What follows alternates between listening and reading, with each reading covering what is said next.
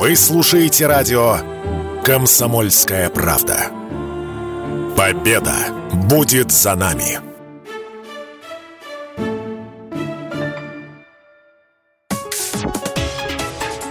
Политика на радио КП.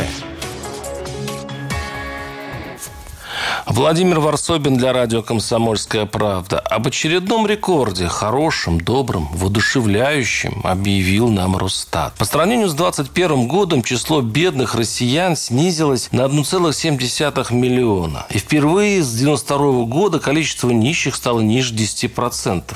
Их теперь 14, почти с половиной миллиона человек. Сработали программы адресной помощи, выплаты, дотации. Новость, повторюсь, отличная. На фоне традиционных русских стенаний о том, что народ на Руси живет еле-еле, потребление падает, а закредитованность, интересно, учитывает ли ее Росстат, растет.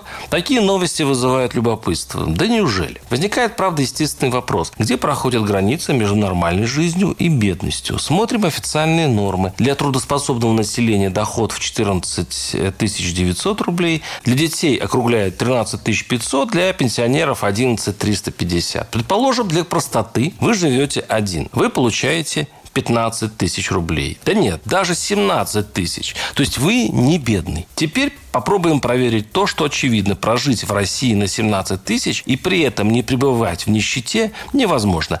Это понимают, подозревают даже сам Росстат, но постараемся все-таки понять логику чиновников. Итак, уровень бедности высчитан, исходя из потребительской корзины, где на питание отводится 50%, 25% на непродовольственные товары, 25% на услуги. Начнем с услуг. Квартплата, электричество, то да сё. 5-6 тысяч вычитаем из 17. Остается 11 тысяч.